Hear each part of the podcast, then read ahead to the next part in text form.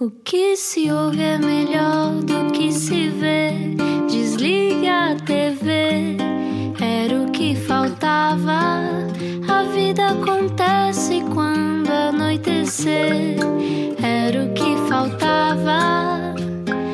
Juntos eu e você. Bom final de dia com a Rádio Comercial. Olá, como é que estão as coisas? Como é que foi o feriado? Foi bom. Ai, vem aí o fim de semana. Pois, para quem tem filhos, nunca é bem feriado, não é? Nunca é bem feriado. chega a ser alguma vez um feriado?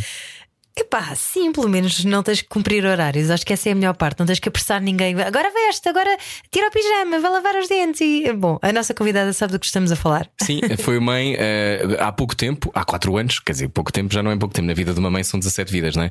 Mas hoje já vamos dizer quem está cá hoje, só agora com a rádio comercial. Atenção, sexta-feira, fim de semana à porta e há muitas conversas, depois também pode descobrir em radiocomercial.iol.pt.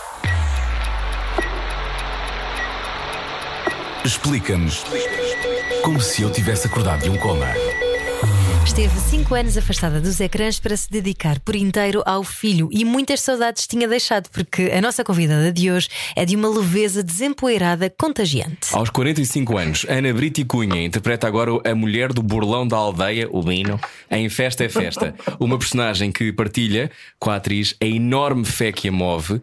E a Ana também, eh, há muito tempo que na minha cabeça existe, não só porque temos alguns amigos em comum, mas porque eu vi ao Jardim da Celeste. E ao Jardim E, da portanto, Celeste. Eu, para mim é sempre. Aliás, acho que uma vez te disse isso, e eu tinha para aí 20 anos, já se calhar não te lembras, mas eu lembro-me de uma vez qualquer te encontrar assim qualquer e dizer eu adoro Jardim da Celeste. Para quem não sabe, era Claro um programa infantil, não é? Para quem não apanhou.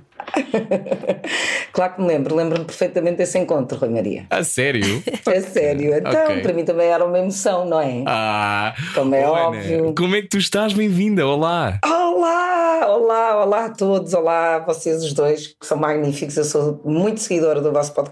Ah, muito Oh. obrigado. Obrigada. E sou mesmo, adoro as vossas conversas, inspiram-me imenso. E, e olá a todo este público que nos está a ouvir. Claro que é muita gente. Comercial. Que está de um lado para o outro a esta hora, que estão a entrar no fim de semana. Ana, tu quando estás à beira do fim de semana, eh, respiras de alívio porque não tens eh, 25 mil cenas por dia ou já estás Sim, a pensar sim. que vais ter que decorar mais 900 mil cenas? Embora a fazer novela, já estou a pensar. Eu, na realidade, preparo a minha semana à sexta-feira. Quando chego a casa, é quando eu já tenho os planos que nos foram dados na quinta-feira e eu preparo a semana toda que aí vem. Faço colegialmente, como se fosse uma menina da escola. Ponho etiquetas, cada dia tem uma cor. Faço logo a organização toda dos meus, dos meus, das minhas bíblias, como eu lhes chamo. E depois vou, vou estudando em, de forma cronológica, já mais organizada, e vou, vou estudando para a semana toda para depois nas vésperas de cada dia então me focar naquelas cenas. E Tenho ainda bem que esperaste- A fazer novela tem que ser assim. Ainda bem que esperaste pelo teu filho ter 4 anos, não é? Para, para voltares aos ecrãs, porque Mesmo. senão a acordar durante a noite várias vezes, não sei se o teu filho te dava boas noites ou não. Dava, por acaso dava, Ai, sabes? Nós somos uns afortunados. O nosso filho deu-nos uma noite chata. Pelo menos que nós nos lembramos, Uhum. até pode ter dado mais, mas que nós tínhamos memória disso. Teve uma noite chata e que nós estávamos mesmo aflitos. De resto, é um bacana. É um bacana. Ele só veio para alegrar a nossa vida. É que bom. E tu em criança eras uma bacana ou como é que tu eras em criança? Olha, eu acho que era uma bacana, mas segundo relatos da minha mãe e de algumas tias, era um bocado traquinas, era um bocado enérgica. Sou uma quarta filha, não é? Portanto, ao quarto já não há muita, muito travão ou muita rédea que se, lhe, que se lhe aplique. Andava muito na rua. E sempre fui, estive muito rodeada dos meus primos rapazes e das minhas primas, e andávamos sempre na rua, portanto, tenho assim um- uma noção de infância muito liberta e muito criativa. Estava sempre a inventar coisas. Portanto, muitos irmãos, eh, havia Pronto, uma. eu tinha a minha energia própria, era uma pessoa com uma energia muito esgotante. Com muitos irmãos, Ana Brito e Cunha, Desculpa. era fácil eh, ter voz?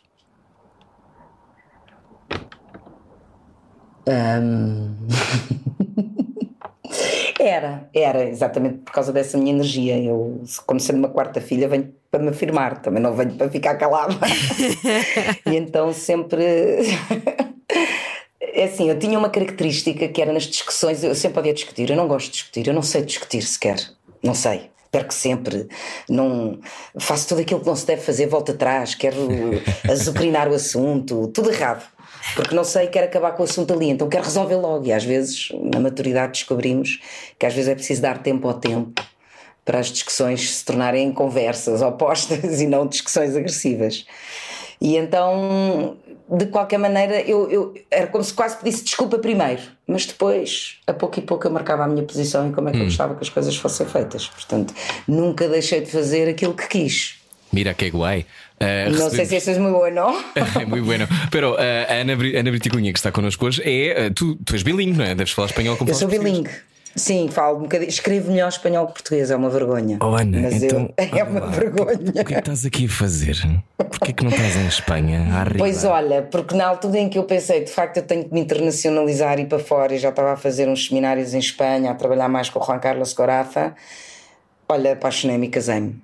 E depois tive que pôr em causa ou pôr em em, em opinião pública da minha própria vida, não é? Portanto, não é opinião pública, mas é com os meus, o que é que é a minha escolha? Eu sempre, eu cresci com atrizes que se dedicaram muito à profissão.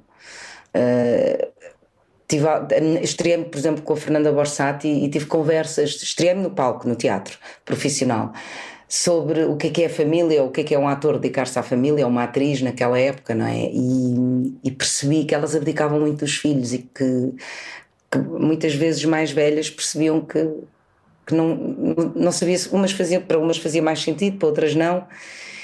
E eu, quando casei tarde, não é? Com 40 anos e decidi, decidi consegui ser mãe mais tarde, quase a fazer 42, percebi que eu estava a ter uma atitude que tinha que ter uma responsabilidade muito grande.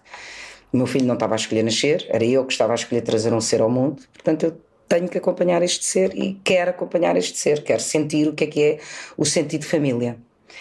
Também já ouvi de alguns casting directors estrangeiros a dizer uma atriz não pode ser mãe porque não tem tempo para as suas personagens e para a sua vida. E eu tenho colegas que abdicam de família pela arte. Não sou eu. Eu preciso da minha família para ter uma estrutura sã, porque senão eu não consigo nem criar, nem nem ter desvaneios. Oh, Ana, mas isso estavas, estavas agora a dizer uma coisa duríssima que é haver diretores de casting que dizem: olha, queres ter uma carreira extraordinária, então esquece lá os filhos. Isso foi uma Mesmo. coisa que te, que, ou seja, foste mãe aos 42, como estavas a dizer, uh, nós conhecemos-te da televisão, do teatro. A sensação que eu tenho é que tu estás cá desde sempre, ou seja, a minha memória, Sim. a minha memória visual é de que tu existes cá. Não me lembro de não existir, não é? mas eu também sou oh. mais novo que tu. Mas tem esta Sim. coisa de, de, de, eu sentir que tu fazes parte do imaginário coletivo. Uh, mas tu nunca, nunca, tu querias ter sido mãe antes ou, ou, ou não, não tinha aparecido a pessoa certa? Não tinha aparecido, não tinha surgido. Eu acho que sim, eu acho que toda a vida quis casar e ter filhos e ter uma vida, mas depois ao mesmo tempo era artista e era liberta e não tinha nada que me prendia. E lembro-me que quando entrei na crise dos 30 a passar para os 40, pensar, pronto, olha, vou ficar uma solteirona para sempre e isto acabou, vou-me dedicar à arte. E até tive, e de repente tive um flash. E tive uma conversa com a minha mãe que lhe disse: Mamita, já percebi tudo eu vivi foi tudo o que tinha a viver para poder casar com um homem e ficar com ele para o resto da minha vida. Porque nos tempos que correm é impossível casar aos 20 e ficar com o mesmo para sempre.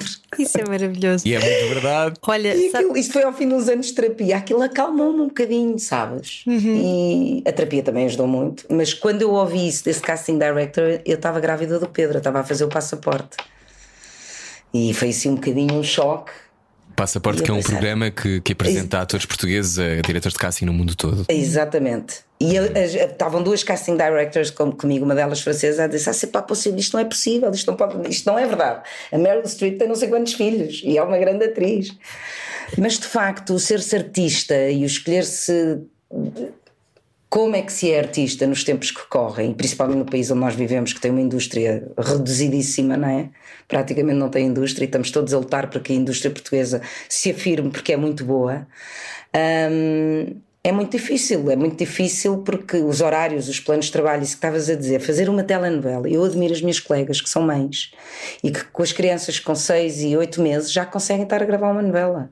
Eu tenho imenso respeito por isso. Mas para mim foi impossível. E não vou dizer que não chegou aquela altura da minha vida em que eu comecei uh, numa ego trip marada, sou a pior atriz, ninguém me chama, não querem saber de mim, não querem nada, e de repente um dia lembrei, mas foste tu que escolheste puxar-te para trás. Uhum. Calma, tu mas... escolheste isto. Ter sido mãe mais tarde deu-te urgência de quereres aproveitar tudo, mas pensaste alguma vez que não irias regressar? Não, nunca. Eu sabia que eu ia regressar. Eu preciso disto para viver, Ana. Eu não sei fazer outra coisa. Hum. Eu não sei viver de outra maneira. Eu costumo dizer que a minha, a minha profissão não é uma profissão. Ser artista, ser atriz, trabalhar com, com contextos, guiões, com arte, uh, não é uma profissão para mim. Para mim é uma forma de estar na vida. Para o meu ser ter, ter equilíbrio, no meu caso, eu preciso de ter criatividade presente. Porque senão eu não estou bem. Tanto que agora aconteceu uma coisa é muito engraçado. Eu tenho tido um carinho imenso com esta, com esta voltar a trabalhar com mais intensidade. Um, e, tem, e tenho sentido muitos reflexos de alguns programas, de algumas conversas que tenho tido do público que manda mensagens. E, e a minha vida estava a uma volta muito grande. E eu acho que deu uma volta muito grande. Eu perdi peso, eu consegui emagrecer, eu voltei a trabalhar. Parece que tenho uma luz nova, uhum. porque eu voltei a criar. Eu voltei a ter essa oportunidade. O Pedro vai para a escola, já está mais organizado, está mais independente. Eu consigo ter uma ajuda à semana em minha casa e eu consigo criar. E isso trouxe-me uma nova luz. Eu acho que está tudo ligado, é uma maneira de eu estar na vida que me permite conciliar ter uma vida pessoal, familiar, mas desenvolver um trabalho artístico. Se calhar não vou para o Chile gravar durante três anos, não é? Porque isso já não, não quero muito, adorava trabalhar com Matias Bife. Não sei se isso algum dia vai surgir, porque eu vou me meter no, no, no, internacional, como é óbvio, e agora cada vez mais estou-me a preparar para, para ter um agente em Espanha, para poder, para poder realmente alargar um bocadinho a minha, a, a minha, o meu ramo artístico, não é? Uhum. Mas é importante tu conheceres. É importante tu conheceres esse teu ponto de equilíbrio, porque já percebeste que então tens que conciliar essas duas áreas da tua vida, não é? Dedicaste-te é. inteiramente ao teu é. filho durante uns anos, mas sabes que uh, a outra parte criativa também te preenche e dá-te uma luz nova, e se calhar até vais para o teu filho depois com todo um novo vigor, não é? Toda uma nova energia e ele vê a mãe realizada. Isso é, é verdade, é importantíssimo. É verdade. É, mas é difícil, hein? Uhum. Vou-te dizer, eu tenho dias que saio de casa às 6 da manhã, ele está a dormir, eu volto às 8 da noite, ele já está a dormir. Isso mata-me. Eu sei que isto agora é o princípio e é o arranque. Uhum. E depois há outra, há outra situação que eu antes não tinha que agora tenho. Eu, eu, eu como partilhei convosco antes de começar a entrevista, tive aqui uma situação. O Pedro teve uma reação alérgica a um antibiótico que já era uma coisa que não lhe queria dar, pronto, mas teve. E eu estou sempre a dizer: Deus, Nosso Senhor está comigo, graças a Deus, porque de facto foi a única semana, foi a primeira semana em que eu gravei muito pouco. Eu ontem tive duas cenas, hoje tive uma, tu amanhã tenho duas é? à tarde, e de repente pude ir com o Pedro ao hospital, pude fazer, e estava a gravar. Eu, eu dei por mim ontem e hoje, de manhã, que foi os dias que eu tive a gravar, ontem que o Pedro foi para o hospital, e o meu marido Afonso foi com ele para o hospital, e eu disse: Eu vou largar tudo o que está aqui. E por momentos eu percebi a mudança que houve na minha vida. Se a coisa tivesse sido mesmo grave, eu tinha largado tudo. eu tive a ponto de largar. Eu não larguei porque o Afonso me disse assim: Ana, está controlado, ele só vai levar soro, gravas essas quatro cenas e vens-te embora. E festa eu percebi... é festa. festa é festa. Os bastidores. Não, é que, é que há o outro lado não é, disto tudo, que é a, a máquina não para, Ana, não é? A máquina não para. E eu também percebo que a máquina não para. Mas eu agora tenho outras prioridades na minha vida. Obviamente que estive a gravar e fiz as gravações como tem que ser, e, e, graças a Deus também não foi nada grave, o que me permitiu isso, não é? Mas nestes dois dias eu, eu, eu tive a, a, a, noção total do que é que é eu estou a partilhar uma vida artística com uma vida familiar. E isto tem que estar muito consciente cada vez que eu assinar um novo contrato, cada vez que eu tiver um, um novo trabalho, porque vou ponderar muito isso. Por exemplo, se, se eu receber um telefonema para fazer um, um filme com Matias Vissa no Chile amanhã, se calhar vou ter que levar a minha família comigo. Hoje conversamos com Ana Briti Cunha, que está em Festa é Festa, um, festa. e faz uma personagem que um, é, tem sido fácil para ti, porque é uma. Nada. Tu, tu, tu, tens uma. É, a sensação que eu tenho, Ana, é que tu és uma espécie. Um, primeiro, tu lembras muito a minha irmã mais velha, Sofia. Eu não sei, vocês são provavelmente gêmeas. Uh, oh. Separadas nascer, se calhar somos também irmãos, Ana. Porque há qualquer coisa. Quem sabe? Se calhar é outra parte de uma novela. Porque há aqui uma coisa que é uma vida, vida, vida vida, tens vida, tu tens, tu existes e, eu, e, e, as pessoas reconhecem a tua voz, a tua gargalhada, a tua comicidade, e tu depois estás a fazer uma personagem, Florinda, que é contida. Uh, tem sido um Sim. desafio? Está enorme, enorme. Eu costumo, eu costumo brincar, eu nunca seria chamada para uma Julieta, não é? que eu, e já sofri muito com isso. As minhas Ok. egotrips já passaram muito sofrimento por isso, até ter muitos anos de terapia e perceber, pronto, não estás talhada, tens uma energia muito própria, já, já já não és uma miúda. Mas pronto, mas a, a- questão aqui tem exatamente a ver com essa energia que eu, se calhar, olhando para trás, a dada altura da minha adolescência, era extremamente cansativa e eu reconheço que às vezes era extremamente de- eh, eh, intensa. Mas este desafio foi-me proposto exatamente pelo Tó Correia e pelos realizadores com quem estamos a trabalhar, o Rodrigo Dovans, o Brandão, o Nuno, que é, e, principalmente pelo Joaquim Nicolau, que é o nosso diretor de atores, que é fala devagar. Ela tem que falar devagar. Eu, eu faço na Florinda um trabalho técnica.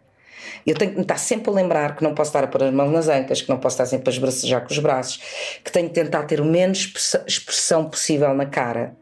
Por isso é que eu preparo, preparo o trabalho à sexta-feira e estou durante o fim de semana todo a, a trabalhar a semana que aí vem. Porque se eu não estiver consciente do trabalho, eu não vou ter espaço para ter o foco necessário para conseguir fazer aquilo minimamente bem. Porque o meu instinto é muito enérgico. E isto para mim é o maior presente que me podem dar, principalmente numa altura destas que eu não fazia um projeto de novela há tantos anos. É- É-me dada uma oportunidade de eu começar de novo numa área em que eu nunca estaria confortável. E isso só consigo fazer com a equipa que conquistou, com, o- com o diretor de atores que conquistou. Estar a trabalhar com a Maria de Céu Guerra está a ser mágico, porque ela é super generosa e ensina-me imenso. Eu, por exemplo, eu, eu, eu tenho uma cena da Florinda aos gritos e que vocês vão ver, vão ver aí para já, ela irrita-se imenso com o Bino, ela tem uma relação própria com cada um das, dos personagens e com o Bino, ela dentro de casa põe-o na ordem, mas fora de casa defende o marido. Tem ali uma relação e, e vou ter umas cenas aí mais à frente, até com o Peixoto, em que a Florinda se irrita e que supostamente se passa da cabeça. E nós estávamos a gravar e eu deixava de ser a Florinda, passava a ser a Ana Briticunha. E às tantas disse ao Joaquim Nicolau, por amor de Deus, tu tens que me ajudar. Tu tens que me ajudar porque eu estou a arrebentar com tudo agora. Como é que eu faço isto? Porque eu tenho que falar depressa, irritar-me e gritar-me. E ele, pois a tua voz, sai logo essa voz. E a Célia diz assim: Posso só dizer uma coisa? E eu digo: Claro que podes, Célia. E eu, por favor, diga. E ela assim: Eu estava a anotar, mas não te queria dizer porque não me queria meter no teu trabalho. Mas olha, e se fizeres assim, ou se pensares na relação dela assim, ou assado? Ela deu-me três frases que me puseram no sítio. Foi quase como um exercício de teatro. Ia dizer: Agora faz isto, tendo consciência destes três parâmetros. E foi incrível. E eu pensei assim: Fogo, eu tenho 45 anos, eu estou a fazer uma telenovela e eu estou a aprender tanto.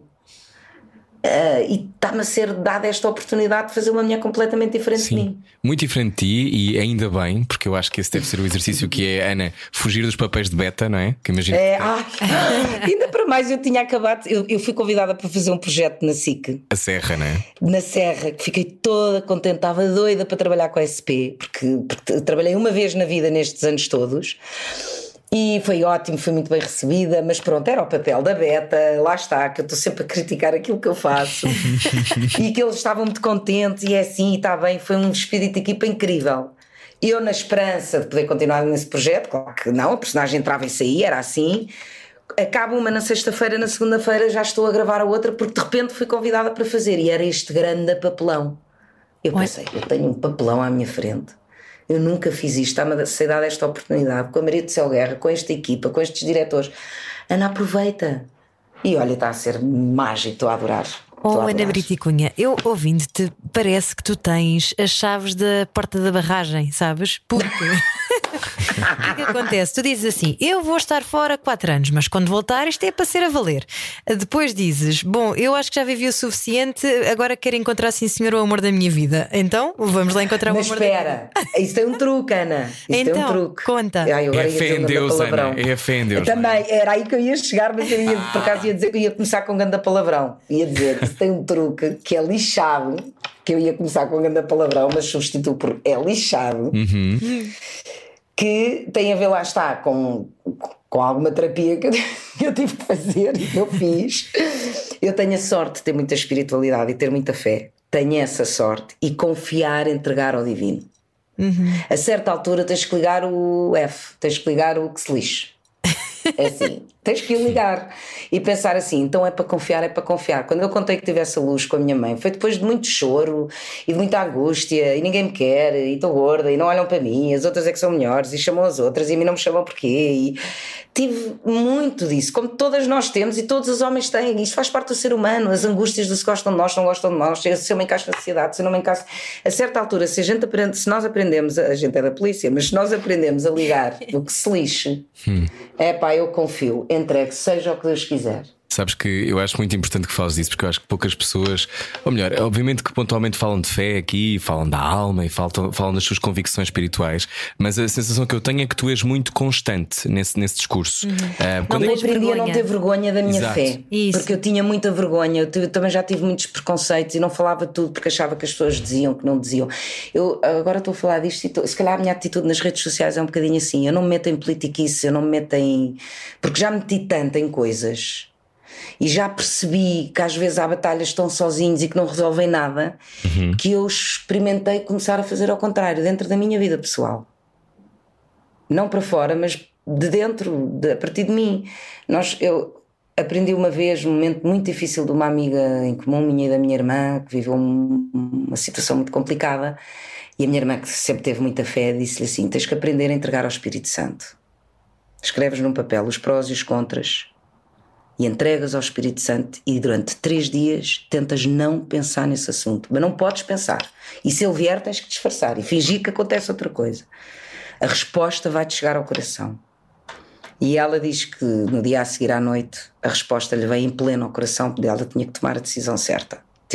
Daí nasceu uma afilhada. Foi muito hum. engraçado. Um ser que tinha que nascer, as coisas foram assim. E eu percebi que saber entregar medos que nós temos e deixar que a vida os resolva sem nós os querermos controlar é das coisas mais difíceis do mundo. Mas é muito importante saber fazer isso. E eu acredito que isso é ter fé. A fé, para mim, não é ver para crer. É eu creio. E depois eu vejo os resultados. Hum. E isso tem acontecido na minha vida. O Pedro nós contamos que o Pedro nasce numa situação engraçada. Eu recebi uma vez de uma prima minha uma caixinha que se chama The Prayer Box. Caixa então é uma preces. caixa muito. Exatamente, a caixa exata das orações, das preces, muito pequenina, que tem um bloco muito pequenino e que tem uma lapiseira muito pequenina. Então nós escrevemos no papelinho os nossos medos, as nossas ansiedades, o que queremos que se resolva e deitamos fora, ou queimamos, ou desfazer. Entregamos. É como se. Agora não pensas mais nisto, que é um bocadinho a colagem ao, ao conselho da minha irmã da entrega ao Espírito Santo. E nós estávamos a tentar ter o Pedro e não conseguíamos. E um dia olhei para a caixa das orações e disse: Vamos fazer uma oração, vamos entregar, olha, seja o que Deus quiser. E escrevemos os dois juntos, dos três ou quatro pontos que quisemos, descemos, fomos a, vivemos ao pé do mar, fomos ao mar, demos as mãos, rezámos uma oração e atirámos ao mar. E tentámos não nos esquecer mais daquilo, mas aquilo foi muito libertador. Porque já tinha havido muitos testes, muitos períodos a vir, muitos choros, e de repente aquilo parece que foi: olha, Estamos juntos a fazer isto. E o Pedro veio. Eu nem sei quanto tempo é que isto demorou. Sei que o Pedro veio, logo. Hum. Não me perguntes se isto é, ah, está bem, é uma coincidência. Para mim, não são coincidências, são disponibilidades espirituais que permitem que o cérebro e a consciência da sociedade não me bloqueiem as minhas, os meus instintos. Não sei se me fiz entender. Se sim, sim. Ou seja, não controlas aquilo que não é controlável, não é? É pá, não posso controlar. Não há nada a fazer. E nós temos visto isto com a pandemia, o que é que tem estado a acontecer. Uhum. Nós ou temos a capacidade de nos mudar interiormente para aquilo que é necessário, que todos nós sabemos o que é, mas que é difícil, não é? Isto é como um adito. Nós somos aditos a ser controladores das nossas vidas e das vidas de com quem estamos, muitas vezes. Por isso é que eu costumo dizer que uma relação. Eu, eu, estou doida e projeto imenso para ficar velhinha com o Afonso para o resto da vida hum. e estou sempre a projetar, porque eu acho que a projeção é bom, o ator trabalha a palavra, sempre a palavra é boa, projetar, não é? E, mas eu sei que eu tenho que trabalhar isso todos os dias, porque é lixado ter uma relação a dois e ter opiniões diferentes e, e conviver. E conviver, e quando às vezes não estamos com vontade de olhar um para a cara do outro, graças a Deus isso acontece pouco, mas acontece, acontece com toda a gente.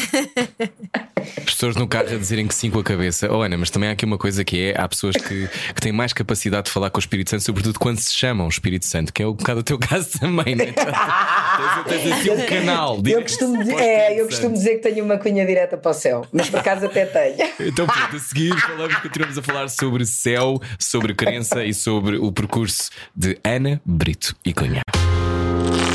Baralhar e voltar a dar.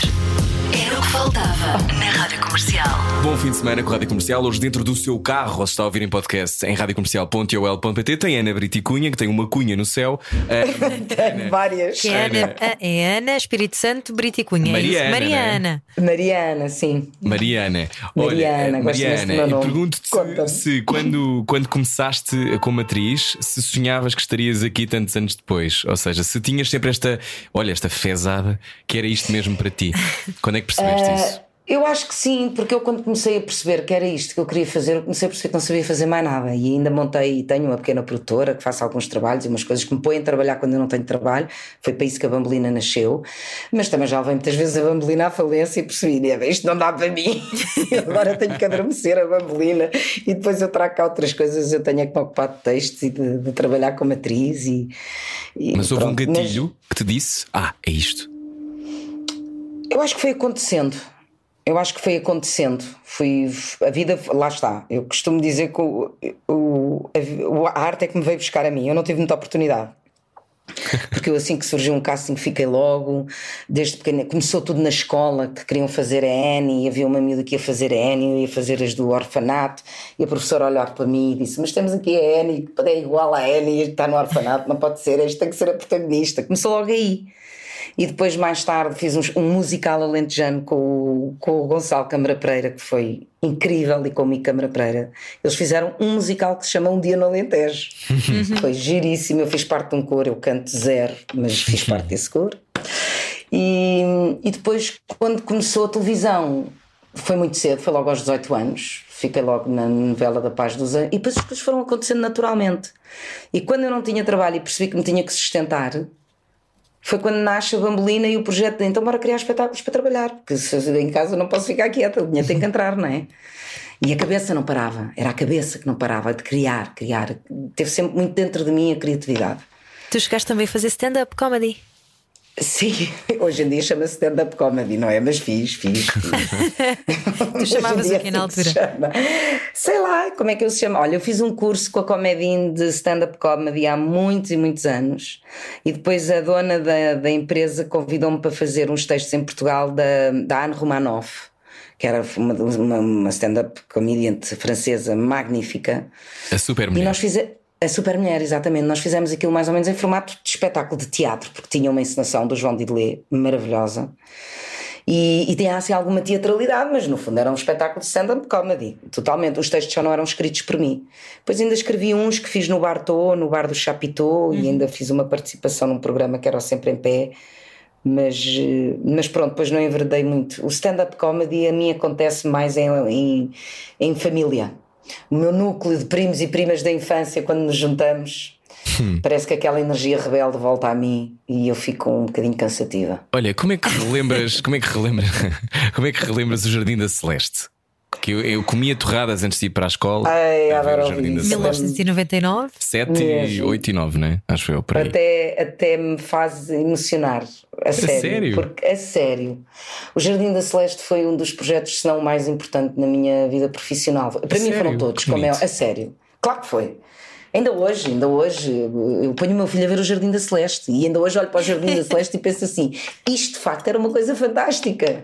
Como é que anda tudo à porrada nos desenhos animados, que os miúdos só querem andar à martelada e ao pontapé. e, e Relembra-nos como é que era? Tu eras a Celeste? Eu era a Celeste, aquilo era uma carrinha uma autocaravana que, que, circulava em três meios, na cidade, no campo e na, numa vila pescatória. E em cada, em, cada, em cada zona, em cada aldeia, tinha duas crianças, a Carolina e o Gaspar, a Beatriz, a Beatriz e o Xavier, o Ernesto e a Olívia. E depois vinham também alguns meninos verdadeiros eh, que entravam na carrinha e a Celeste era a professora e ensinava coisas. E debatia temas. eh, Eu aprendi imenso com o Jardim da Celeste. Eu explicava aos meninos, por exemplo, que em África as pessoas tinham os, os cabelos mais encaracolados, e, mais encaracolados e as peles mais escuras porque o sol era muito forte. E eu lembro-me com 20 anos pensar assim: nunca pensei nisto. A natureza é perfeita. De facto, tudo nasce certo. E a Celeste ajudou-me a abrir um mundo à natureza muito grande. Porque eu tinha que explicar às crianças as coisas mais básicas. E depois a equipa, não é? Os apoiares foi assim uma pessoa simplesmente única, era o produtor. Isto foi Isabel Medina, eu tinha feito com ela uma novela, A Paz dos Anjos. E eles andavam à procura de miúdas e eu tinha acabado de chegar de Londres de uma viagem, vinha com o cabelo azul, toda rebelde, as unhas azuis. E fui à RTP antiga fazer uh, o casting. E quando o Zé me ligou a dizer: Olha, ficaste, tens é que tirar o cabelo azul e as unhas azuis, eu- a minha resposta foi: Eu tiro o que você quiser. Oh Ana, mas o que é que, o que, é que eh, a sua família, Ana Brito e Cunha, achou de ter o cabelo azul, ser atriz? O que é que acharam, o que é que acharam lá em casa? Olha, acharam lindamente. A minha mãe achou o máximo, porque eu fui uma extensão do alter ego dela. Ah, Eh, e ela achou o máximo. Ela, ela estudou bailado e foi, ainda foi ba- bailarina do Corpo Nacional de São Carlos, mas depois magoou-se num pé e teve que, teve que parar.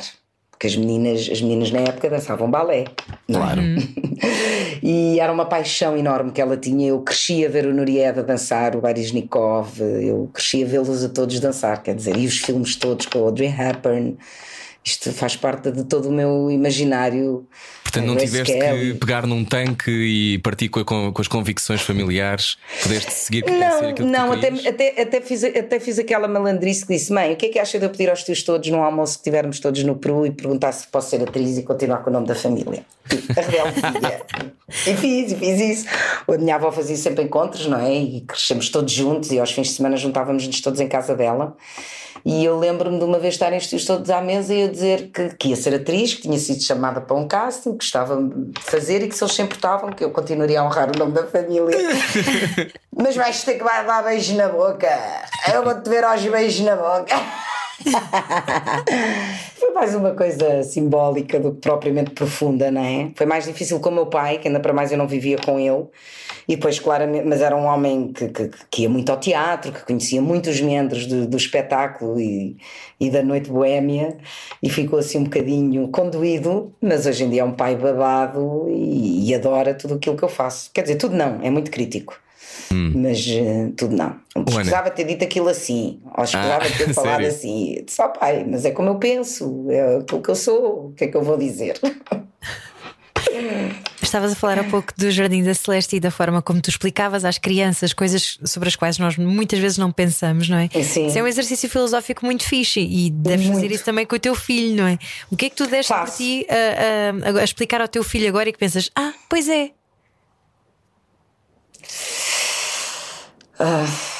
Não sei, olha, eu dou mais por mim eh, a aprender como é que se educa. Hoje em dia, neste caso, eh, porque ter que ser firme. Quando é que ralhar e, e como é que eu sou firme até ao fim? Quando ralho com ele e digo fizeste uma coisa errada, eu não consigo acabar zangada com ele, eu tenho que acabar com um abraço. Mas depois penso assim, eu não sei se não estou a baralhar as ideias, porque eu dou-lhe três gritos a dizer Pedro, isto não se faz. Eu aprendi, eu tenho que aprender uma coisa muito gira que é as crianças, as- nós devemos educá-las ao nível dos olhos deles. Ou seja, eles sempre a olhar para cima quando falam connosco. Há um desnível aqui, um equilíbrio que não faz sentido. Se nós nos ajoelharmos e nos pusermos ao nível deles, conseguimos olhar olhos nos olhos e ser firmes. E eu faço muito esse exercício. E ele, por exemplo, hoje fez uma asneira enorme cá em casa, rebentou-me aqui uma coisa que eu adorava: um biombo lindo da minha mãe. E com o martelo que ele recebeu, deu um bocado ali de uma coisa. E eu tive que lhe tirar o martelo. E ele chorou e eu agarrei, pus-me de joelhos e disse: Pedro, rebentaste, olha para ali. Eu adorava isto. Se eu não posso ir ao teu quarto estragar os teus brinquedos, tu não podes estragar os meus brinquedos, as coisas que eu gosto. E olha para mim, ele: Não, não quero, ah, não quero. E eu fico nesta firmeza. Lá lhe tirei o martelo. Meia hora depois o gajo descobriu o martelo e foi buscá-lo e disse: Mãe, posso brincar? Aí?" Eu não, não podes. Mas eu já lhe queria deixar brincar com o martelo. Eu, para mim também aquilo já tinha passado. Mas depois como é que fica na cabeça dele que o martelo destrói uma casa? E é, é isso que eu dou mais hoje em dia a, a, pensar. Será que eu estou a educar bem? Será que eu estou a ser um bom, um bom exemplo para o meu filho? Será que isto faz sentido? E isso dá-me imensos medos, imensas angústias. Deve ser. Porque. Diz, diz, diz. Ele, ele, ele nasce com uma essência, não é? Que é a dele. Eu tenho que ter a capacidade de o deixar ser livre na sua essência. Mas dar-lhe alguns limites. Porque Sem ele que não ele seja delinquente. Ora bem. E esse limite é muito difícil, porque eu sou uma mãe muito permissiva. Já que escolhi tê-lo tarde, se ele quer brincar com aquilo, eu brinco e depois arruma. Não, não- E eles, para brincar, eles têm que desarrumar, têm que desorganizar. Porque é assim que eles brincam. E eu não posso passar. Mas, mas pronto, às vezes penso, será que eu estou a ser demais? Será que ele vira um desleixado depois e não tem consciência? É muito difícil educar, é muito difícil. E ele tem 4 anos, não é? Eu acho que não há, não há nenhuma mãe que esteja a ouvir isto e pensar, ai não, ela não tem razão. Eu acho que toda a gente pensa sim, pois Não, é. e as minhas amigas só. Eu sou uma mãe, eu sou avó, não é? Para as minhas amigas, os filhos delas são todos enormes. Eu sou quase avó. E elas, agora que estão, os miúdos estão na adolescência, eu percebo as dificuldades da adolescência. Só que eu não tenho essa noção. Para mim não é tão claro. E então eu desvalorizo. Desvalorizo completamente. Ah, está bem. E elas dizem, mana, não tens a noção do que é a adolescência. É aflitivo. É aflitivo. E agora as filhas delas envolvem-me a mim nas adolescências dela, mandam-me mensagens: oh, oh, oh, oh, Ana, convence a minha mãe a deixar não sei o quê. E eu penso assim: oh, se isto é difícil assim, eu imagino quando for o meu. Ô, Ana, quando hoje estamos a conversar com a Ana Brito e Cunha, um, obrigado por falares connosco hoje. Obrigada, estou a adorar a conversa com Não, é vocês. ótimo, nós também estamos a adorar. Um, aquilo que eu te perguntava é se é mais difícil ser mãe quando a nossa mãe já não está cá. Ai, deve ser, é, deve ser, de certeza. É, para mim é horrível. É, é horrível, mas eh, lá está, como eu tenho tanta fé e o tempo, o tempo, o tempo ajuda muito. Não resolve, não tira, não tira saudades, não tira nada, mas ajuda e a fé ajuda-me imenso. Porque eu tenho a minha mãe hoje em dia muito presente, em- já estou a ficar igual a ela. Toda a gente diz, eu fico toda contente e às vezes olho para as minhas mãos e vejo, é engraçado. Agora que perdi tanto peso, às vezes olho para as minhas pernas e vejo as perninhas dela e fico toda contente. Mas depois, eh, eu- eu- a minha mãe viveu com o Pedro nove meses e ela, que sempre foi um espírito muito livre, muito livre, dizendo: Deixa-se chorar, deixa brincar, deixa fazer. E eu às vezes dizia: oh, Mas não posso deixar isto, eu não posso deixar aquilo, deixa. E ele caía ao chão. E eu estava a ver: Se não deixa, não cai. E ela às vezes dizia-me assim: Olhe para ele, olhe para ele, o seu filho dá fé de tudo, Ana. Olha, veja como ele faz isto, veja as mãozinhas, olha aquele dedo que vai buscar aquilo. E eu, se calhar, na época desvalorizava. Eu nunca acreditei que a doença da minha mãe fosse levar tão depressa. Confesso que nunca acreditei nisso. Foi um bocadinho um. um- se calhar uma falta de maturidade da minha parte, ou de consciência, ou uma negação eh, que, eu, que eu tive. Mas eh, eu, se calhar, desvalorizava na altura, mas hoje, ao educar o meu filho e ao vê-lo, é a voz dela que eu tenho no meu coração e na minha cabeça. E eu literalmente ouço-a. Eu ouço-a e paro e olho para o meu filho e vejo como é que ele resolve as coisas, vejo como é que ele é na sua forma de reagir ou de não reagir, de gritar ou de não gritar, ou de querer brincar ou de não querer brincar. E é muito giro porque ele tem o mundo imaginário e livre dela. Ela, por exemplo, connosco brincava assim quando andávamos com as crianças e com os meus sobrinhos pequeninos. Eh, há uma história muito gira na minha família que a minha, a minha mãe com o meu sobrinho estavam no campo e ia dizer: João, vem ali as girafas. Eles olhavam e viam as girafas e ele dizia: Ó vó, vem ali os leões. E vinham os leões e baixa-se esconde. E a minha mãe às tantas olhou para um sítio onde havia cavalos e disse: Estão ali os cavalos. E o João disse: Ó vó, assim não vale. E os cavalos davam mesmo lá. E o meu filho tem essas brincadeiras. É muito giro. Ele tem, de repente, sai-se com os dinossauros que vêm em mãe, esconde, vamos, olha, vai ver ali. E eu penso assim: de onde é que isto lhe saiu? Tu dizes Se isto coisa. não é uma passagem emocional de, de, de- de- coisas boas, é o quê? Eu, eu acho, eu acho muito mais divertido acreditar que a vida, que o céu é perto da terra.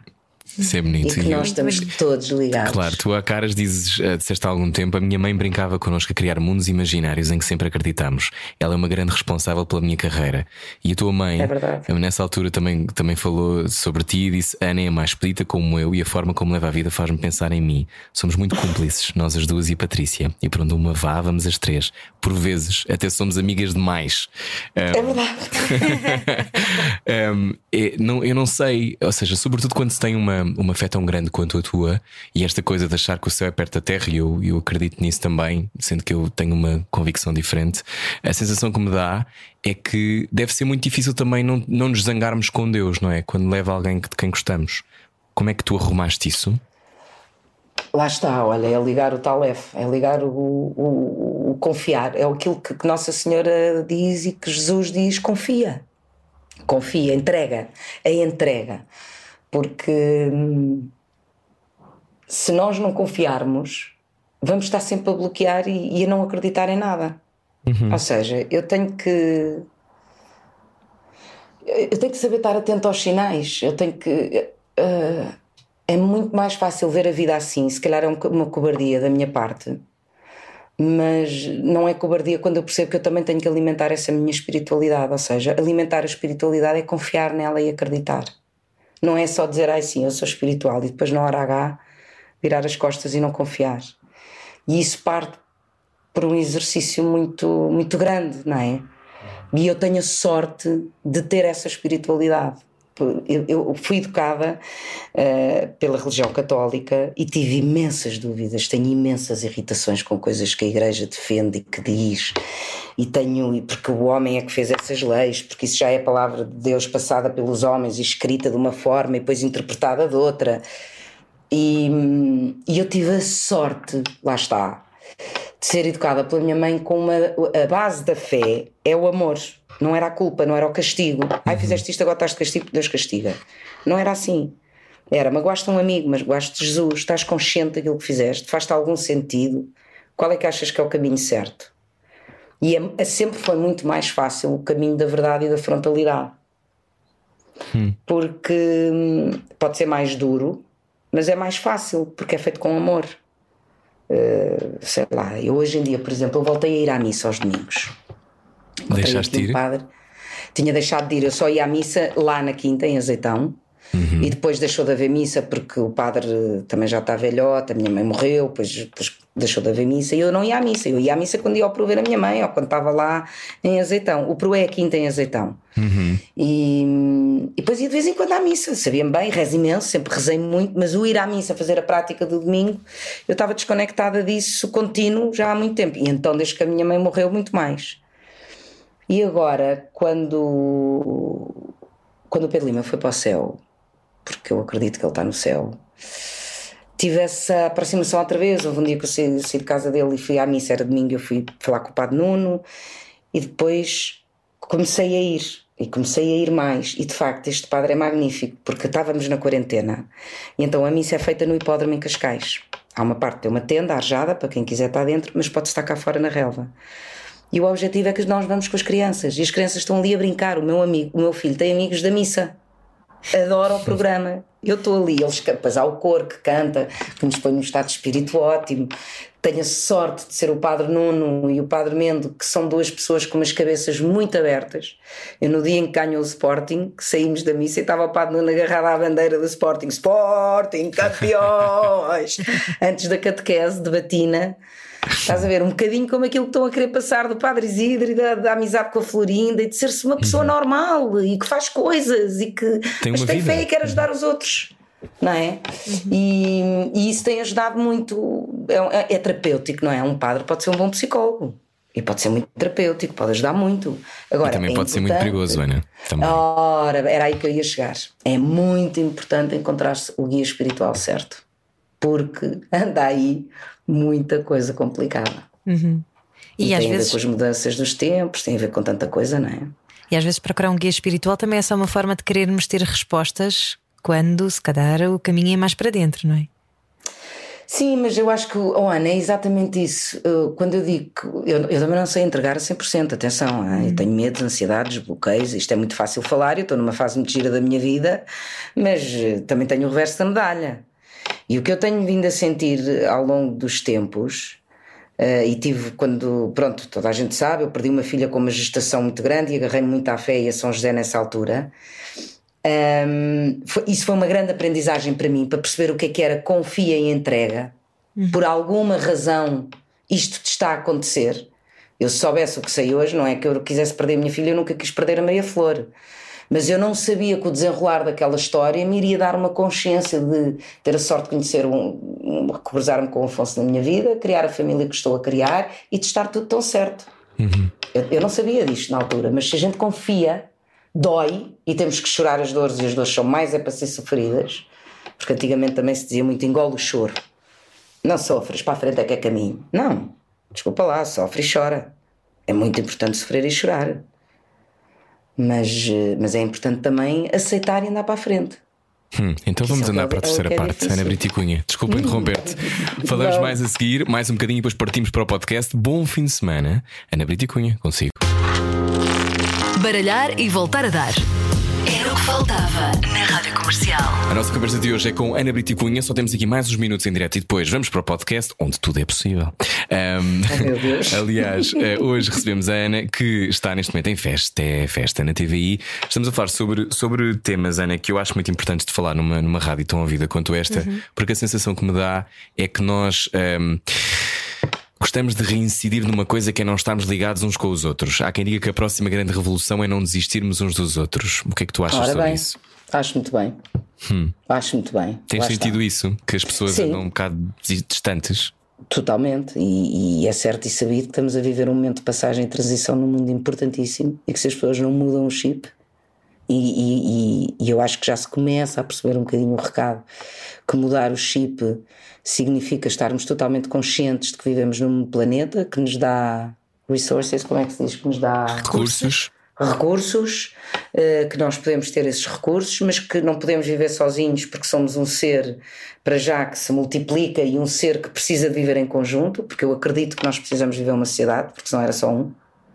É, o que é interessante é isto: é as trocas das energias e das coisas boas, e das, uhum. é isto que nos faz mover e acho que se não houver um travão, este desenvolvimento abrupto do inumano, uhum. onde eu aí envolvo tudo, os plásticos em excesso nos lixos, o, as construções a mais, os escavamentos brutais ao, ao planeta que fazem mudar os oceanos, a, a, o, o degelo, não é? Quer dizer, tantas coisas, e, e, eu acho que isso está tudo ligado. É olha para quem tens ao lado, como é que tens ao lado e o que é que queres para o futuro. E eu uhum. acredito muito nisso sinceramente. Eu não acredito que o mundo foi feito para estarmos aqui sozinhos, individualistas e a viver a nossa própria vida pessoal e de encontro a tudo o resto. É? Há pouco não... estavas a falar sobre teres perdido a tua filha e é um assunto de, sobre o qual as, as, mulheres não falam assim tanto. Uh, sofrem muito, não. muitas vezes uh, em silêncio. Muitas vezes. A solidariedade eu, eu, é a chave também para ultrapassar esses claro, momentos dificílimos. Não é? Claro, claro. Eu tive muito, muitas amigas e muitas pessoas ao meu lado e, foi, e é engraçado porque eu tive naquele momento, no dia do parto e quando vou para casa e aquela primeira semana de recuperação. Um, apareceram pessoas na minha vida para me fazer companhia, para me visitar, que eram as pessoas que eu menos esperava que pudessem aparecer. E foram mulheres que já tinham passado por isso e que sabiam exatamente o que eu estava a passar e quiseram estar ao meu lado só para me dar a mão. Uhum. E se calhar só agora é que eu percebo isso. E tivemos essa conexão nesse momento. Ou seja, não foi uma coisa que continuou muito. São pessoas importantes na minha vida, mas que não são as minhas amigas todos os dias. Embora também tivesse amigas todos os dias. Mas. É, é, é, eu, eu, acredito piamente que o, o, trabalho de equipa é o que faz sentido para mim. Eu, eu não sei fazer um projeto que não seja em equipa. E a nossa vida é um projeto. E nós temos hum. que ser uma equipa e tem que ser fixe para todos. um, uma das, olha, uma das coisas que eu estou sempre a dizer que eu tive que aprender com a peça dos vizinhos de cima. Ah, que eu fui ver. essas conversas com o Rui Mel, que é um grande ator com quem eu adoro trabalhar. Pronto, esse espetáculo. Tu há bocado estavas a dizer que eu sou uma pessoa com muita comicidade. Hum. E esse espetáculo foi uma. E, e, tá, estendeu-se agora para a Florinda. Isto é para chegar à Florinda. E a personagem eh, ali naquela pema, na personagem do Júlio, não é? E do, e do Rui Melo, que era o bombeiro, fazia aquelas graças e que dizia. E, e é muito difícil para um ator que quer fazer comédia, quer ir para um palco, eu estou a fazer de repente, na minha frase ninguém se ri, mas na do outro já. Cai teatro todo. Isso pô, é, é um esfreganço horrível. É uma coisa horrorosa. E até nós percebermos que isso é um privilégio e que isso é um processo importantíssimo que tem que acontecer para aquele espetáculo ter graça, porque senão não funciona sem aquilo. É incrível. E o Rui Melo uma vez disse assim: epá, se a seleção não tivesse o Quaresma, o Ronaldo não marcava tantos golos. Isso é verdade. Ser o Quaresma é muito importante. Distribui jogo, Para é? pôr a bola nos pés. É distribuir jogo. E a Florinda é um bocadinho isso também. A minha Florinda, neste, nesta novela, não é a graça. A graça é o vinho, é a corcovada. E eu tenho que ter a capacidade de estar apagadita, apagadita o suficiente, para a história se centrar nas piadas que eles estão a contar. Isso é um grande exercício. E, e se todos nós, cada um de nós, aprendesse na vida a ter esse pequeno exercício, eu acho que ganhávamos muito, porque eu tenho estado a ganhar muito com isso. Então vamos continuar a ganhar coisas contigo, já a seguir no podcast era o que faltava. A nossa convidada Ana Brito Cunha, bom fim de semana. Eh, já sabe, pode sempre ouvir as conversas todas em radiocomercial.ol.pt e vai haver mais um bocadinho online. Beijinhos, bom fim de semana. Adeus. Baralhar e voltar a dar. Faltava na Rádio Comercial. A nossa convidada de hoje é Ana Brito e Cunha, faz parte do imaginário coletivo, como eu dizia há bocado. Está em Festa é Festa com Florinda. Florinda é uma mulher que eh, vive um, algo pouco documentado nas telenovelas, aliás, pouco falado em geral. Uma das letras de LGBTQIA, são as pessoas assexuais ou com assexualidade, são as pessoas que. Isso é importantíssimo para mim. Exato, então vamos falar sobre isso, porque há muitas pessoas que não sentem desejo sexual por ninguém. Não quer dizer que não se apaixonem ou não gostem de alguém, mas que não sentem desejo sexual. Exato. Ana, a tua personagem vive isto, não é? No fundo. Vive. E olha, ainda bem que estás a falar disso, porque eu, para mim, esta pesquisa é muito difícil de encontrar. Porque as pessoas não falam. Lá está. Como há jovens mães que sofrem, nas, as mulheres, não é? Que sofrem nas suas pequenas coisas em silêncio. Isto não se fala, porque supostamente, ou porque és frígido, ou porque estás irritado com o mundo, é porque não tens, Tens um sexo, problema. Ou, porque, ou porque tens um problema, é logo um problema. E, e eu tive que perceber exatamente isso. A Florinda é feliz por não gostar de fazer sexo. Que Não é tem mal. revolucionário, não é? que é muito estranho e eu não consigo encontrar uma pessoa que se sente comigo e que me diga com esta facilidade é na boa. Olha, eu não gosto, sou assim, sou feliz, porque no nosso conceito de sociedade, lá está, o nosso pré-conceito, já estamos a dizer que aquela. Porquê? Porque, porque ter um orgasmo faz bem à pele, fisicamente, na, na, na verdade, faz, faz bem, é importante para o organismo. É, é importante para o organismo. Eu também acredito nisso. E- E estou a achar um desafio muito, muito grande conseguir encontrar esta mulher que é feliz na sua essência. Ela, se calhar, até podia ter sido freira. Eh, eu, eu também não posso contar muita coisa para não ver spoilers, não é? Para não, não estar aqui a, a desvendar muita coisa, porque eu também não sei. Os autores ainda estão a escrever, na realidade. O que a mim me é proposto e o desafio que é feito é: ela não precisa de sexo para ser feliz. Que é uma coisa Pelo diferente lá, do, de ser aromântico, não é? Que são coisas diferentes. Ser aromântico é não ter. Isso existe. Existe. E há, muito, há, há para aí mais de 100 maneiras de se ser. Há muitas maneiras, há muitas, muitas orientações sexuais, muitas orientações românticas. A, sexu- a romântica é alguém que nem sequer tem qualquer sentimento de ah, afeto romântico por alguém. Simplesmente não tem. E nunca teve. Ai, que não me estranha nada que exista. Pronto, e a sexualidade é, ok, eu até tenho, imagina, a Florinda pode ser, pode amar o Bino, Uhum. E ama, ela ama o Bino, ela adora ele, aquele é? homem. Mas isto, há Exato. pessoas que estão a ouvir esta, esta rádio e que nunca perceberam. Oh, oh, oh, Ana, e que vão ver pela televisão pela primeira vez no Festa é Festa que se calhar não há nada de errado com elas. Desde que o parceiro também esteja em concordância, não é? Se calhar. Se calhar pode não ter, pode não ter essa dimensão a vida, não é? Terá outra. Eu por acaso acredito, Ana, que eu, eu, eu, eu aí acredito que haja já casais que encontram o seu entendimento pessoal na relação. Ou seja, pode haver muitas pessoas que não têm coragem de falar, mas até acredito, já existe uma liberdade ao ponto de, de, tocar à se calhar haverem casais. Estou a tocar à porta, deve ser a minha sogra que vem ver o neto, mas eu estou escondida no meu quarto a fazer isto.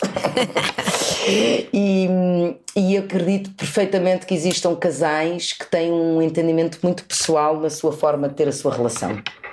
Eu acredito, acredito piamente nisto. E, e- este desafio que me é feito é muito interessante, não é? Porque mesmo para mim é muito difícil quando começámos a construir a, a- a- Florinda. Na imagem de todos nós, a, a Florinda era uma mulher desleixada, que não se cuidava, que não tratava do cabelo, tinha uma roupa desleixada. Ah, isto era a primeira abordagem da Florinda e até nos testes de imagem iniciais que temos, que até a Cristina quis fazer uma comunicação ao público, eu fui numa Florinda. ah, que hoje em dia não é nada aquela Florinda que nós estamos a fazer. E lá está, nós, porque isto é um trabalho de equipa. E a Florinda nasce uma, um doce, aliás, uma flor, como diz a senhora Dona Corcovada. Ela é uma flor, é a flor da aldeia, ela é um doce, ela cuida-se, ela está sempre penteadinha, está com a sua roupinha ajeitadinha, ela gosta de estar ajeitadinha. Mas não tem a ver com o sexo ou com a sexualidade, tem a ver com o seu bem-estar pessoal, com o seu cuidado pessoal, não é?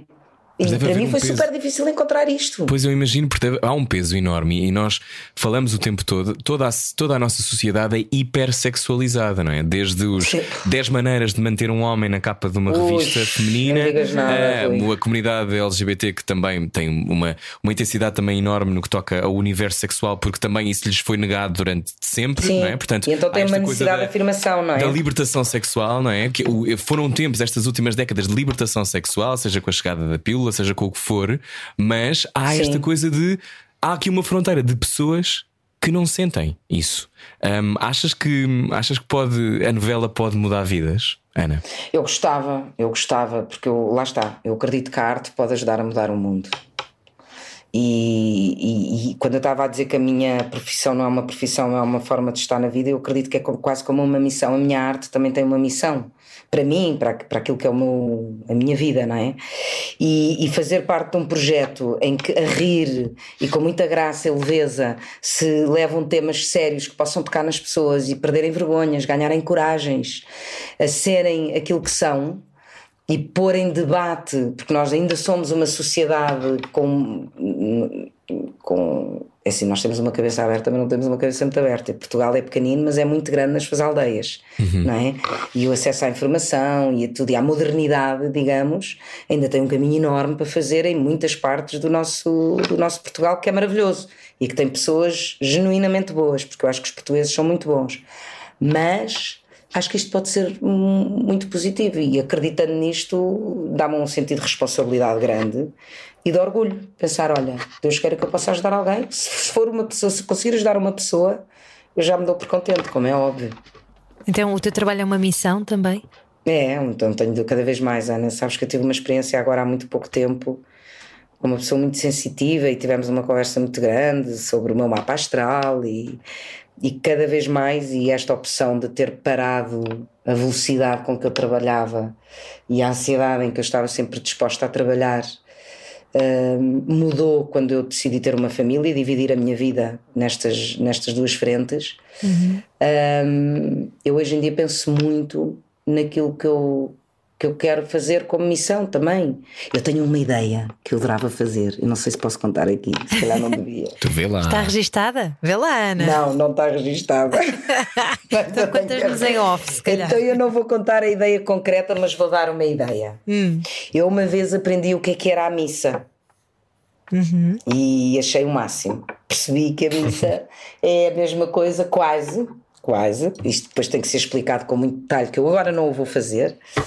Como um de vocês me convidar para jantar em vossa casa e preocupar-se em querer fazer o prato certo e qual é a conversa que vamos ter, e vou pôr as velas porque é bonito, vou receber os meus amigos e quero partilhar com eles um momento de, espírito, de, momento de, de gargalhada e de amizade profunda. E a missa é um bocadinho um convite a vir parar, ouvir o que está cá dentro, refletir sobre algumas histórias que aconteceram que nos possam ajudar a ter alguns parâmetros para os nossos limites. Quer dizer, é um bocadinho isto. Eu pensei, isto era de fazer um musical que é uma missa. E o público acabava todo a dançar. Isso é muito giro, musicais Jesus Christ Superstar. Quase, sim, olha, é um bocadinho isso, mas Grande o Jesus vida. Christ é a história de Jesus. Aqui era mesmo quebrar completamente o que é que é a missa. Toda a gente, ei, vais para a missa, que chatice, ei, eu não quero ir à missa, vou ter que ouvir aquilo. e mudar e passar a dizer assim: ah, que bom, olha, vou agora à missa porque me vai fazer tão bem. Vou sair de lá tão em paz, que o meu dia Mais ser próximo do gospel, não é? Se calhar. é, é, da, e, da, e da verdade e da forma como as leituras são interpretadas. Por isso é que eu costumo dizer: um bom padre é um bom filósofo. Uhum. Uh, obviamente que eu não estou nada de acordo com aquilo que se fez com a Inquisição, e eles fizeram a Inquisição com. diziam que eram palavras que estavam escritas na Bíblia.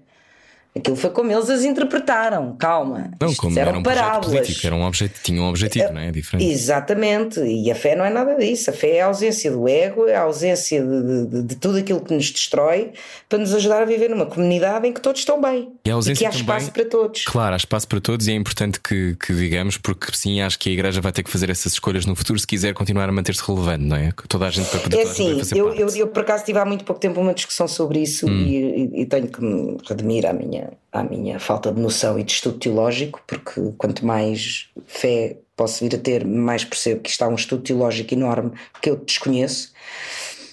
Eh, E tal como a igreja, como o budismo, como qualquer religião que tem os seus parâmetros e as suas, os seus, as suas crenças, também não podem ser descapitalizadas de qualquer maneira, mas também não podem ser banalizadas nem exigidas. É a mesma coisa, eu convido para vires à minha casa, tu em minha casa não podes fazer o que quiseres. Calma, não te vais entrar, deitar, tirar os sapatos, pôr os pés em cima do sofá e dizer: Olha, manda vir aí uma bejeca, faz favor. Há regras nesta casa, há limites. E é um bocadinho sabermos lidar com estas coisas e não pormos na boca de- ou na responsabilidade de determinada religião. Ah, porque aquela religião diz aquilo e aquilo é assim. Não, aquilo diz que é aquilo, porque há aquilo e aquilo e aquilo e aquilo. Sim, mas, por exemplo, há pouco tempo entrevistámos um padre aqui no programa, eh, Padre Nuno, não foi? E uma das não me digas que foi o Padre Nuno aqui de Cascais. Não, não, não. Não, Foi do não. Benfica. Benfica, Benfica. Benfica. Não Ok. foi, mas, mas se quiseres eu passo a fazer. Podemos fazer. Eu vou um- ver, eu vou- faltava vou ouvir. com padres e tu. Não, não tu quero, não quero, não quero. Vocês são ótimos, eu adoro os vossos temas, são muito abrangentes. Eu aprendi Pronto. imenso com vocês. E uma das coisas que, que nós falávamos, Ana, isto eu percebo o que estás a querer dizer, que é existem dogmas, existe uma lógica e isso Certo. faz com que seja uma proposta, não é? É uma proposta Certo. de existência e é uma proposta Certo. daquela religião. Mas eh, aquilo que eu falava com o Padre Nuno e quando eu falava de adaptação ao tempo e a necessidade Certo. de se manter relevante é a partir do momento em que o amor que uma igreja prega é condicional e me diz tu podes ser homossexual desde que tu não pratiques. Há aqui uma zona. É, isso para mim também é muito difícil, é? Eu Pois, Ana, é que aí é. percebo. Ah, então esse amor não é incondicional. Então esse amor tem condições a partir do momento em que eu passo a porta. E sinceramente, É. eu, do- na minhas, e tu sabrás provavelmente, que também fui educado nesses preceitos todos e andava Sim, na sim, catequese sim, e fiz esse caminho todo. Mas há uma zona onde tu tens que. Há uma zona que é, ok, então se esta casa tem estas regras, então se calhar não me apetece entrar. É verdade. É e se verdade. calhar eu acho que o futuro verdade. será, hum, espero eu, mais dinâmico E nesse mesmo aspecto. se passa para os divorciados que durante muito tempo eram praticamente Ora bem, não é? olha, exatamente, e não podem comungar, que é Não uma coisa que eu fico é doente. Como é que uma pessoa que está divorciada da igreja não pode comungar? E eu tenho tido essas conversas, eu, olha, eu percebo tão bem o que vocês dizem, e tem sido, por isso é que é muito interessante, eh, e, e lá está, eu os vejo como psicólogos e filósofos até, eh, porque para mim também é muito confuso e faz-me imensa confusão. Eu tenho amigas divorciadas que vão à missa e não podem comungar, e o ato de comungar, de comungar é uma das coisas mais bonitas, é receber Jesus no teu corpo e estares ali num momento, é, uma- é um, é um êxtase de uma meditação quase. E, e é muito triste. E depois explicar, eu tive esta conversa a semana passada com uma prima minha que tem uma fé giríssima. E eu estava, mas porquê? Mas isto não faz nenhum sentido. E ela dizia-me assim, mas, mas é assim. E, ah, porque eu disse, por- exatamente, por causa da homossexualidade, porque o Papa Francisco permi- eh, já falou que, que- da permissão do casamento. E ela disse: é outra coisa. O Papa Francisco inclui-os a todos, não exclui ninguém. Mas, tal como as pessoas que são divorciadas não podem comungar, se calhar os homossexuais também não podem. Sabe? Mas isto a mim faz muita confusão. Não, os eu também sou do homossexuais tempo de podem, agora. mas não podem, eh, se forem, não podem casar dentro da igreja. Isso foi uma coisa que, aliás, foi um lapso que saiu num documentário que ele não queria dizer bem isso, etc. Mas a Pois, questão, a questão aqui era, ou seja, eu percebo quando tu dizes os telhaços que, ou seja, estas quase estas É traves mestras que se forem abaladas. Eu acho que depois fica aquela pergunta de então quem é que somos nós, não é? Mas a igreja É, são os bem. homens e acho que essa, essa tem que ser a evolução. São estruturas Por isso é que é muito demoram a import- mudar, não é? É, demora muito. Exatamente, exatamente. E é por isso que é tão importante. Se alguém quer ter um caminho espiritual, seja através da religi- desta religião, de outra religião qualquer, encontrar o seu guia espiritual. Porque hoje em dia temos padres nas diferentes religiões e homens com outras cabeças, outras aberturas e que querem ajudar a tornar essa inclusividade como, como certa, não é? E é muito importante não andarmos a viajar de sítio para sítio. Hoje acredito nisto, hoje não acredito naquilo, e não, não, não sentirmos que estamos sempre fora de pé. Ou seja, eu estou a fazer isto, está errado. Não, não está errado. Eu estou a fazer isto porque isto é importante na minha vida que seja assim. Eu, sei lá, eu hoje em dia se calhar abdico, alguém que me está a ligar porque precisa muito falar comigo ou porque precisa de não sei o quê, eu abdico disso para dar atenção ao meu filho que se calhar só está a chorar porque perdeu um chupa-chupa. Mas é o meu filho, é a minha vida, é aquilo. E se calhar isso é um ato egoísta e não é cristão. Mas é a minha realidade. E eu preciso que o meu filho esteja bem. Hum, Eu acho que não há ato mais amoroso do que esse. Mas Pronto, e eu também acredito nisso, mas muitas vezes tornamos-nos egoístas ou tornamos-nos fora de crenças religiosas porque estamos-nos a ocupar da nossa família e daquilo que é importante dentro das nossas casas. Desde que isso seja feito com essa verdade, com responsabilidade e com amor, para mim não está errado. Mas eu não sou uma teóloga e eu não posso falar uma verdade absoluta Claro. sobre aquilo que defende a Claro. religião, não é?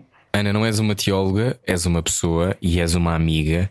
Um, e a sensação que me dá é que um, muitas vezes quem está a ouvir esta conversa se calhar pensa, fogo, eu se calhar eh, adorava ter uma fé tão clara, não é? Como esta que tu, que tu evidencias, que eu imagino que tenha as suas provações, não é? Como tu já disseste. Então não tem. Claro. Como é, que, como é que se arruma, mais uma vez uso esta palavra, como é que se arruma quando perdemos alguém de quem gostamos muito? E não estou a falar da tua mãe, por exemplo, estou a falar do Pedro Lima, que, não é? que todos nós vimos isso. Ainda não Já- consegui arrumar isso, Rui. Depois eu acredito. Como é que se. Ainda não consegui é, arrumar. possível, é possível aceitar uh, sem, Tem que se aceitar. sem, Não, sem, não há sem outra nos zangarmos com o céu?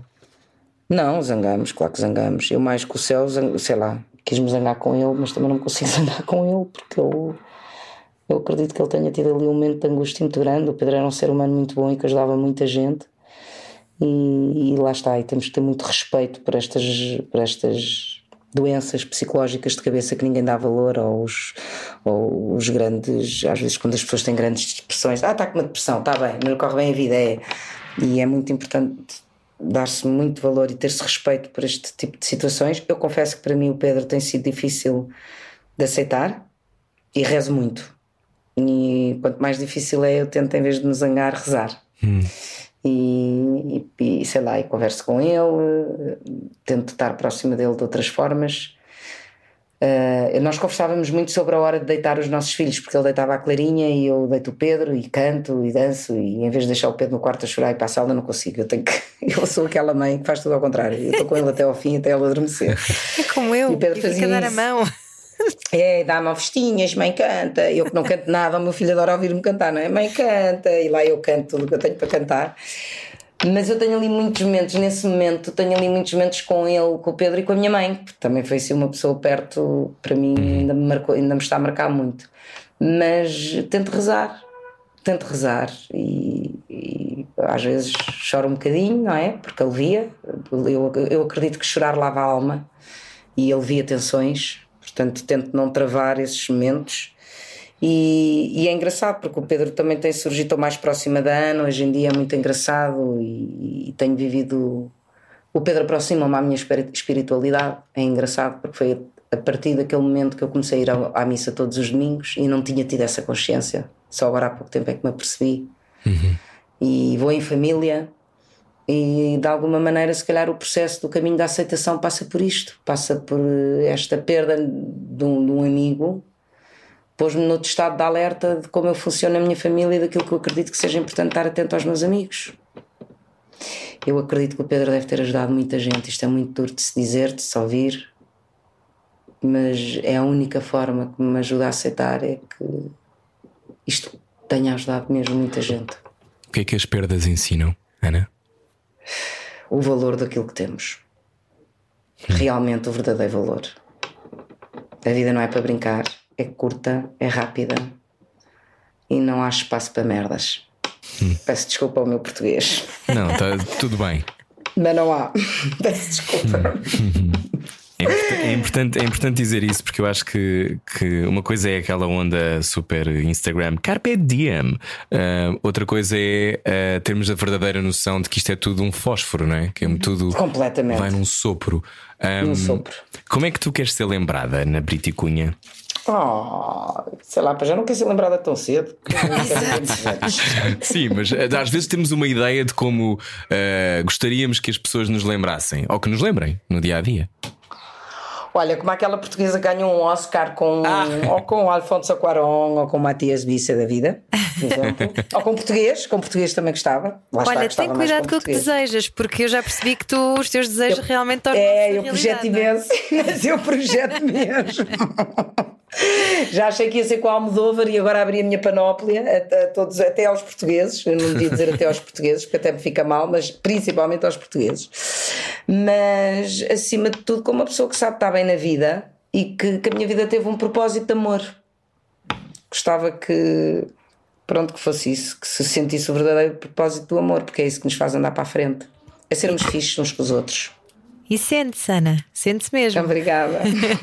Gostamos muito de conversar contigo, Ana Obrigada, Brito e Cunha. Ana. Eu também ficava aqui mais duas horas. Ah, Confesso. bom, não sei se os ouvintes não estão fartos de me ouvir, mas Não, ficava. não, não, não, não. Foi ótimo ouvir-te e, e- e confirmar quem, quem não sabia ou não, ou não estava com atenção que és um ser humano extraordinário. Portanto, obrigado por Oh, obrigada. connosco. Mesmo. Gostava Vocês muito. também são muito especiais e eu, eu ouço-vos muito. Vocês, nós não nos conhecemos assim muito bem pessoalmente, Sim. mas vocês fazem parte do meu dia a dia, porque Ai, nas viagens bom. de carro eu ouço muito os vossos pod- podcasts e adoro. Oh. Agora temos que isolar este som, que é para depois pormos a rodar na rádio comercial. Exato. Ana Brito e Cunha recomenda, era o que faltava.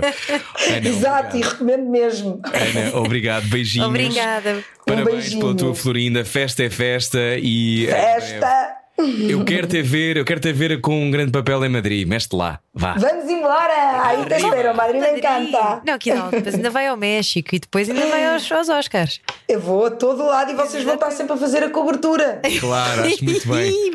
Beijinhos, beijinhos. Ana Cunha. Beijinhos, obrigada, um beijinho. Beijinho. Bom fim de semana com a Rádio Beijinhos. Comercial. Nós voltamos na segunda-feira com mais conversas às 8 da noite. Já sabe, beijinhos. Beijinhos e obrigada por estar desse lado. Era o que faltava. Com Rui Maria Pego e Ana Martins. Juntos eu e você. Na comercial.